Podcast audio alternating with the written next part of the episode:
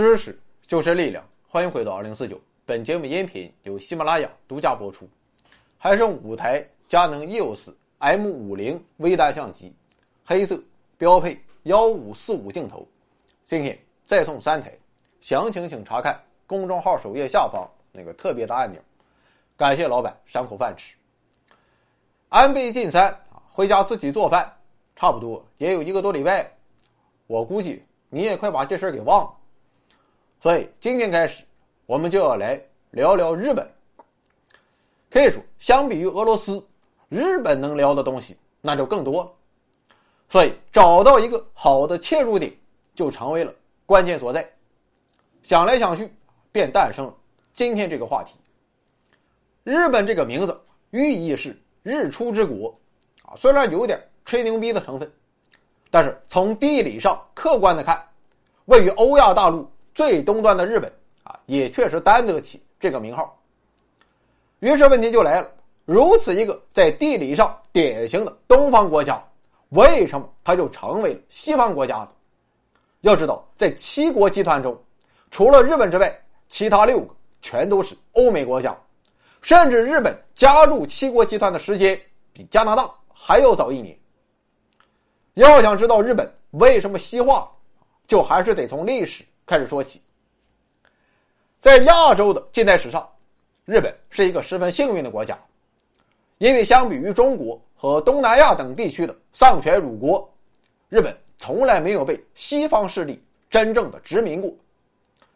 之所以会如此，比较流行的说法认为，当时的西方列强啊正在忙于瓜分中国，顾不上日本，于是这才让日本有机会进行了明治维新。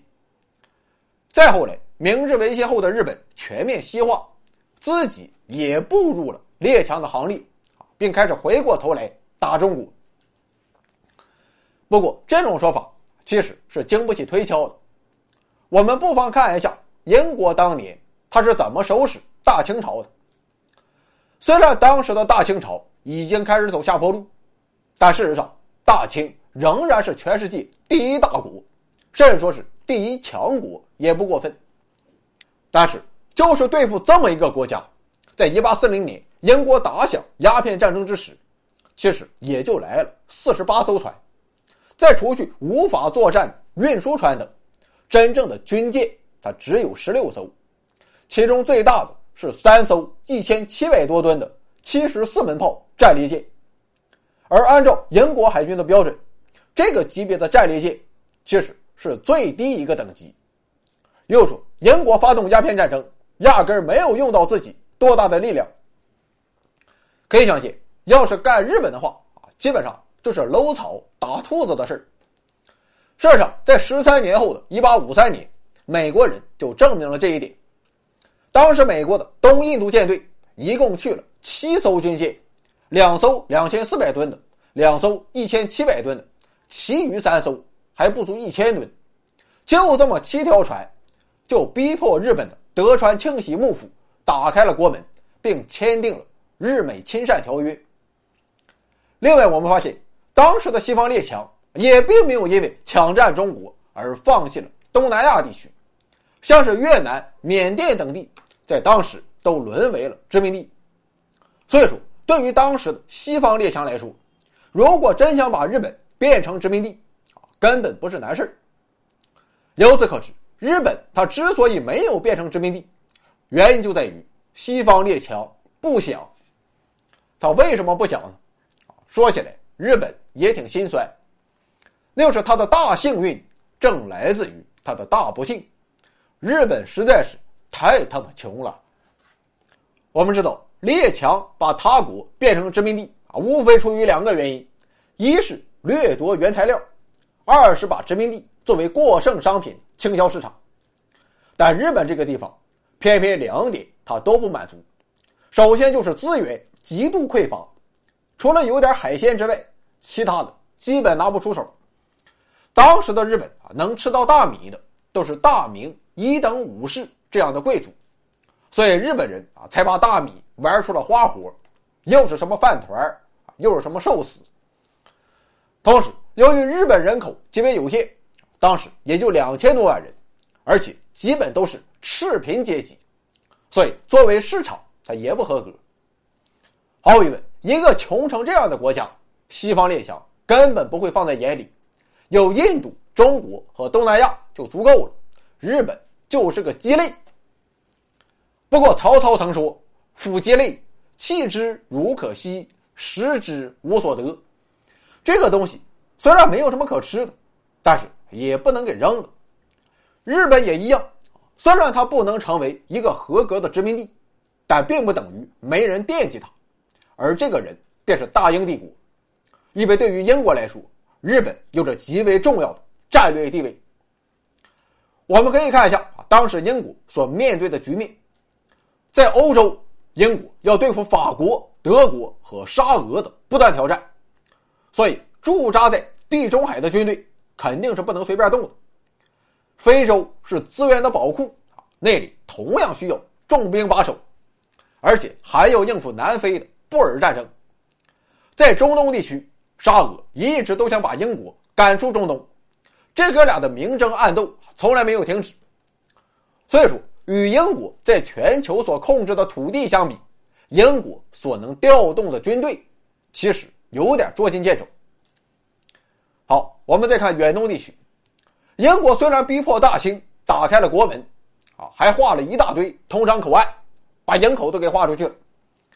但英国深知，即便大清已经病入膏肓，无药可救，但中国终究不是印度，大一统帝国的基本骨架它是搞不垮的。英国在中国也绝不可能像在印度那样啊，只靠几十万人就可以统治三四亿人。而与此同时，沙俄同样。觊觎中国并已经开始南下，而且沙俄同中国有陆路相连，这个优势不是西欧各国所能比拟。但问题是，英国他又拿不出多余的军队到东亚地区控制中国，并与沙俄抗衡。那么该怎么办呢？最好的办法就是在远东地区扶植一个自己的代理人。就这样，没有掠夺价值的日本便被选中了。首先，从地理位置上看，日本列岛正好可以成为自海洋方向逐鹿欧亚大陆的最佳跳板。其次，日本的体量它也恰到好处，它的国土面积与人口数量虽然算不上大，但是也绝对算不上小，至少比英国那是富裕多了。而足够的土地和人口，正是实现工业化的基本条件，同时也可以为战争。提供足够的兵源与保障。更妙的是，日本严重缺乏自然资源，所以他要想实现工业化，就必须从邻近的东南亚获取资源，而当时的东南亚正掌握在英法手中。要说日本的工业，它能不能转得起来，完全得看英国的脸色。而且，就算这哥们儿通过工业化翅膀硬了，看起来。似乎可以和英国呲牙了，英国也一点不怕，因为日本越强大，就意味着越依赖资源，同时也意味着英国对其的控制将更加牢固。当然了，如果日本它就是铁骨铮铮，英国也不见得就能把日本变成自己的代理人。但偏偏在当时，日本它也有这个心思。现在我们常把开始于十九世纪六十年代的明治维新称作是日本的资产阶级革命，但事实上，它被称作是一场复辟，应该更为恰当。我们知道，日本天皇在很长的一段历史时期中，其实就是个摆设，真正统治日本的是幕府将军。直到明治维新之前，天皇才借助军事贵族集团扳倒了幕府。成为了真正意义上的日本统治者，但新的问题又出现了，那就是军事贵族集团成为了再次架空天皇的潜在威胁。天皇屁股还没有坐热，就再度面临着成为傀儡的可能。所以在这样的情况下，天皇就需要找到一支力量来制衡国内的贵族势力，而这支力量便是洋人。